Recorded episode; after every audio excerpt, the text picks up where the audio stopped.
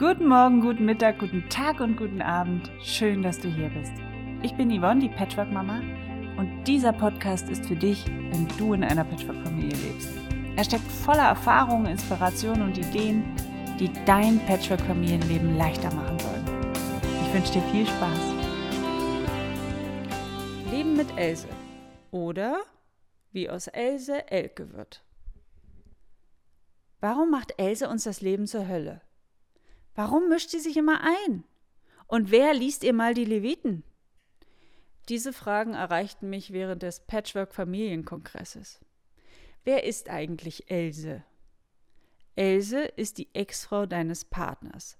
Das erste Mal Kontakt mit diesem Begriff hatte ich auf Facebook in einer Gruppe für Stiefmütter. Und hier habe ich die Erfahrung gemacht, dass nahezu jede Ex-Frau als Else betitelt wird. Else steht für E extrem, L lernresistent, S schwer umgänglich, E Ex-Frau. Also extrem lernresistente, schwer umgängliche Ex-Frau. Übrigens gibt es eine solche Beziehung nur für Frauen, nicht für Männer. Hier spricht man dann vom Kindsvater. Und natürlich gibt es diese Ex-Frauen, die einem das Leben echt zur Hölle machen wollen die bewusst Lügen verbreiten, um den Ex und die neue zu schädigen, die beide am liebsten tot als wandelnd auf dieser Erde erleben möchten und das auch offen zugeben, die die gemeinsamen Kinder manipulieren und instrumentalisieren und so weiter. Ich kenne alle diese Geschichten und ich habe sie auch selbst erfahren. Im Grunde genommen sind diese Frauen zutiefst gekränkt. Denn sie wollen nichts anderes als ihren Mann zurückhaben. Auch wenn ich bis heute nicht so ganz verstehen kann, warum man einen Mann will, der einen selber nicht mehr will. Es sei denn, er soll eben nur als Versorger fungieren. Oder sie haben Angst, die eigenen Kinder nun auch noch zu verlieren, wenn sie doch schon ihren Mann verloren haben, auf welchem Weg auch immer. Und nicht nur das, sie haben auch gesellschaftlich an Ansehen verloren. Niemand möchte die sein, die von ihrem Mann verlassen oder sitzen gelassen wurde. Frauen, die durch den Tod ihres Mannes Witwe geworden sind, betrachtet man in unserer Gesellschaft mit Ehrfurcht. Sie behalten ihre Achtung, möglicherweise gewinnen sie sogar an Ansehen, weil sie ja nun alles alleine schaffen müssen und sich so tapfer durchs Leben kämpfen. Eine Frau aber, die verlassen wurde oder die ihren Mann verlassen hat, verliert an Ansehen und Achtung. Sie muss sich rechtfertigen, schämt sich möglicherweise oder hat auch das Gefühl, versagt zu haben. Und Männer, die ihre Frauen verlassen haben, hören dann nicht selten den Satz aus dem Munde ihrer Ex-Frau, ich wünschte, du wärst tot. Denn dann würden sie ja ihre eigene Achtung in der Gesellschaft auf der einen Seite behalten und auf der anderen Seite würde ihr sehr viel Aufmerksamkeit und vielleicht sogar Unterstützung zuteil werden. Und statt sich nun mit dem Gefühl der Scham oder des Versagens zu beschäftigen, zu reflektieren und auf Spurensuche zu gehen, um zu verstehen, warum die Dinge sich ebenso entwickelt haben, wie sie sich nun mal entwickelt haben, worin auch der Eigenanteil liegt, der dazu beigetragen hat, ja, um mit Erkenntnissen eben aus diesem Teil der Geschichte hinauszuwachsen, die ein erneutes Wiederholen der Story in der nächsten Beziehung oder wann auch immer verhindern. Und stattdessen wird versucht, diese Scham zu mildern, indem man in die vermeintliche Opferrolle schlüpft. Alle anderen werden für schuldig erklärt. Und es wird enorm viel Energie verbraucht, das Bild der Unschuld und des Opferdaseins zu kreieren und auch zu pflegen. Wer sich in der Opferhaltung wahrnimmt, hat immer auch einen sekundären Nutzen davon. Zum Beispiel genug Aufmerksamkeit. Oder vielleicht auch die Chance, dass sich irgendjemand findet, der die Pro Probleme für einen selber löst, ohne dass man etwas dafür tun muss. Und der Mensch ist halt von Natur aus ja auf Energiesparen eingerichtet. Jetzt erscheint auf der Bildfläche eine neue Frau an der Seite des Ex-Mannes. Und spätestens jetzt wird klar, es gibt kein Zurück mehr. Wenn das frisch verliebte Paar glücklich ist, wird der Ex-Frau nun auch noch vor Augen geführt, dass eine glückliche Partnerschaft funktionieren kann, eben nur nicht in Verbindung mit ihr. Das verstärkt möglicherweise bei ihr die alten Scham- und Versagensgefühle. Noch mehr Energie muss aufgewendet werden, um weiterhin das Opferdasein zu pflegen. Paradox wirkt das vor allem in Bezug auf die Frauen, die ihren Mann verlassen haben und sich vollkommen irrational verhalten, sobald eine neue Frau die Bühne betritt. Und hier fragen sich die Beteiligten ganz oft, warum sich diese Frau so bescheuert verhält. Schließlich war sie es doch, die ihren Mann verlassen hat. Während des Patchwork-Familienkongresses, der im November 2018 lief, du kannst dir übrigens jetzt noch alle 33 Interviews von 36 Experten rund um das Thema Patchwork-Familie sichern, einfach auf www.patchworkfamilien-kongress.de vorbeischauen. Hier findest du alle Informationen. Und auf diesem Kongress hörte ich oft Fragen wie, Warum ist die Ex so bösartig? Warum gönnt sie uns unser Liebesglück nicht? Warum mischt sie sich ein? Oder ein Kommentar, den ich vor nicht allzu langer Zeit gelesen habe oder der mir geschickt wurde, es kann der Frömmste nicht in Frieden leben, wenn es der bösen Ex nicht gefällt. Und hier wird das Spiel umgedreht. Die Frau, die danach auf die Bühne erscheint, will auf gar keinen Fall dem Bild der bösen Stiefmutter entsprechen. Sie fühlt sich oft durch die Missgunst der Ex-Frau bedroht in ihrem Liebesglück. Oder sie hat das Gefühl, den Platz an der Seite des Mannes nicht wirklich einnehmen zu können, weil der eben noch besetzt ist. Die Bonuskinder lehnen die neue ab und geben ihr das Gefühl, unerwünscht zu sein. Vor allem dann, wenn die Mutter damit ein großes Problem hat. Und möglicherweise mischen sich bei ihr obendrein noch Schuldgefüge in dieses unsichere Gefüge mit ein, weil sie ja der angebliche Grund für das Scheitern der Superehe, der doch so gesunden Kernfamilie verantwortlich gemacht wird. Und die neue Partnerin schlüpft in ihrer Not ebenfalls in die Opferrolle. Das Bild der bösen Stiefmutter wird dann verkehrt in das Bild der bösen Kindsmutter. Häufig operieren diese beiden Frauen nicht offen gegeneinander. Ja, die Mittelsmänner sind dann die Kinder oder eben in erster Linie der Mann, der nicht selten zwischen den Stühlen seiner ersten Frau und den Kindern und seiner neuen Partnerin sitzt. Viele Männer sind damit vollkommen überfordert. Und nicht selten ziehen die sich dann zurück, ja, überlassen das Feld der neuen Partnerin, die dann mit der Ex in einen Zickenkrieg gerät. Und ganz ehrlich, Täter und Opfer in diesem Spiel sind alle Beteiligten. Aber sie führen zu keinem Ergebnis.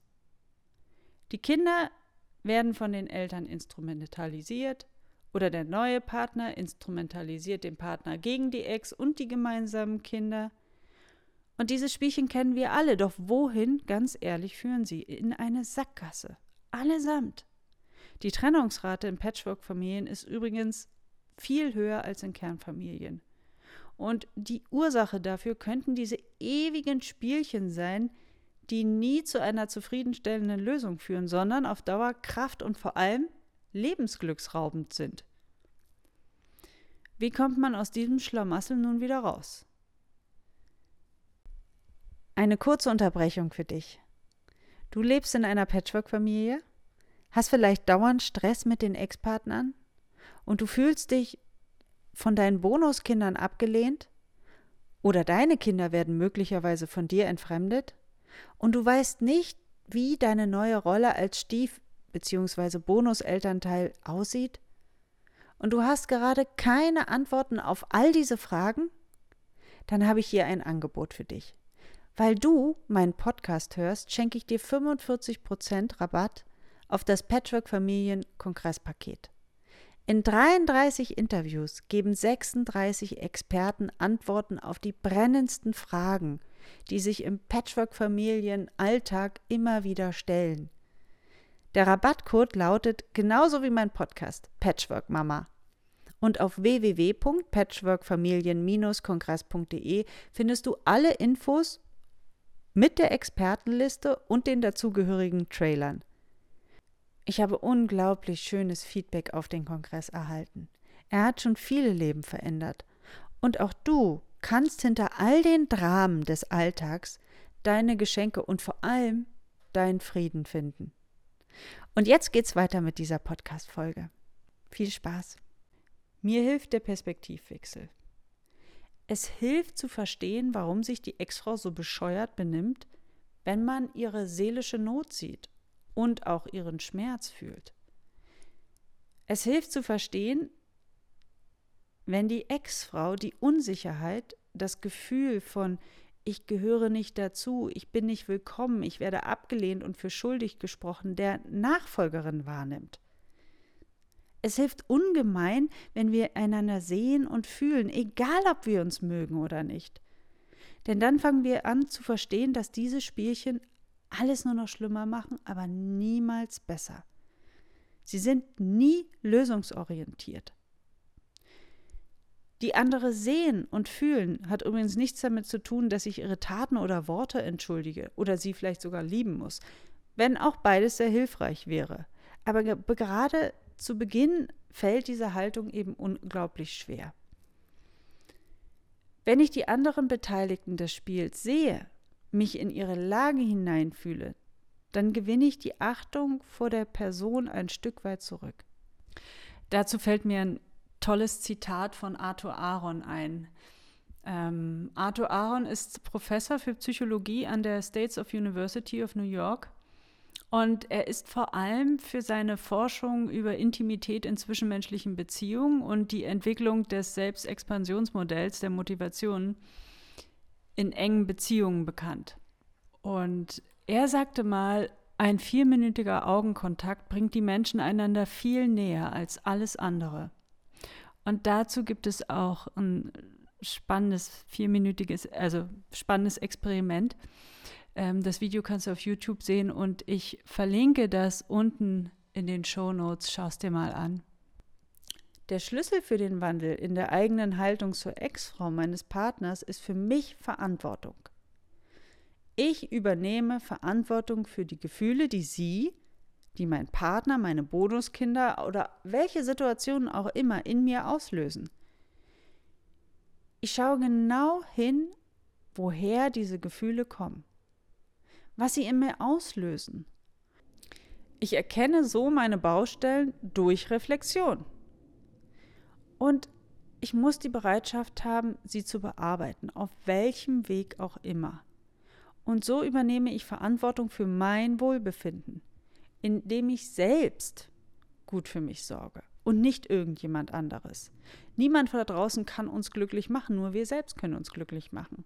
Jetzt wirst du vielleicht denken, ja, ich mache ja schon so viel, aber die andere hört nicht auf, sie ist absolut beratungsresistent lässt sich auf keine Gespräche ein, egal mit wem, ob mit dem Ex oder nur mit mir oder mit dem Mediator. Ich will ja, aber was soll ich denn machen, wenn von der Gegenseite keine Bereitschaft zu einer Verbesserung da ist?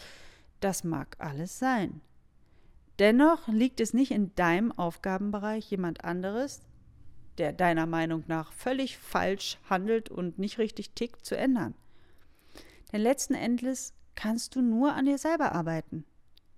Die anderen im Außen kannst du beeinflussen, ja, aber niemals ändern.